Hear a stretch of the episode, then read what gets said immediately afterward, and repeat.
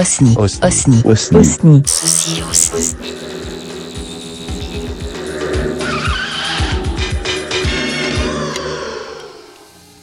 Chuck Tingles Complete Guide.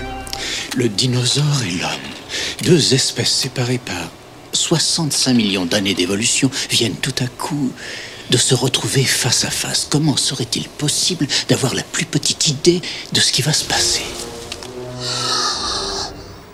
Clever girl. Dinosaurs eating people. Dinosaurs in love. Dinosaurs having a party. They eat fruit and cucumber. They fell in love.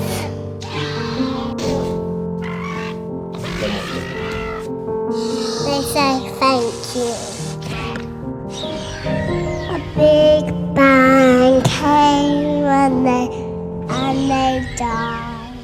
Enfin, ça y est comme ça. C'est comme ça.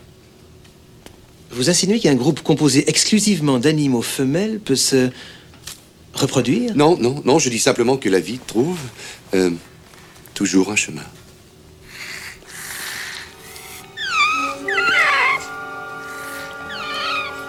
De quelle espèce s'agit-il? C'est un vélociraptor. Vous avez créé des raptors.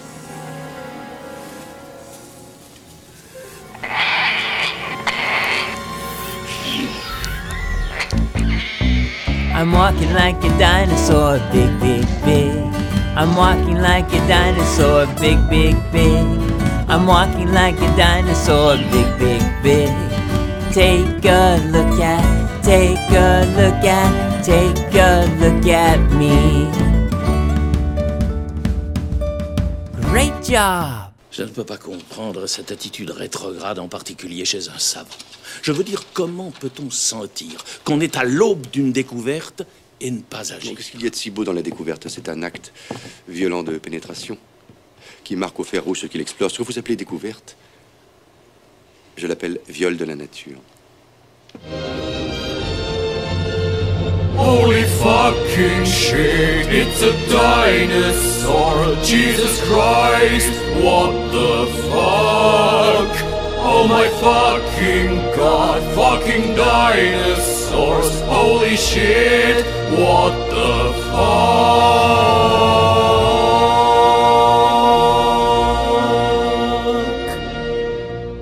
As a man named of Chuck, punk rocker is my way of spelling, and that's okay.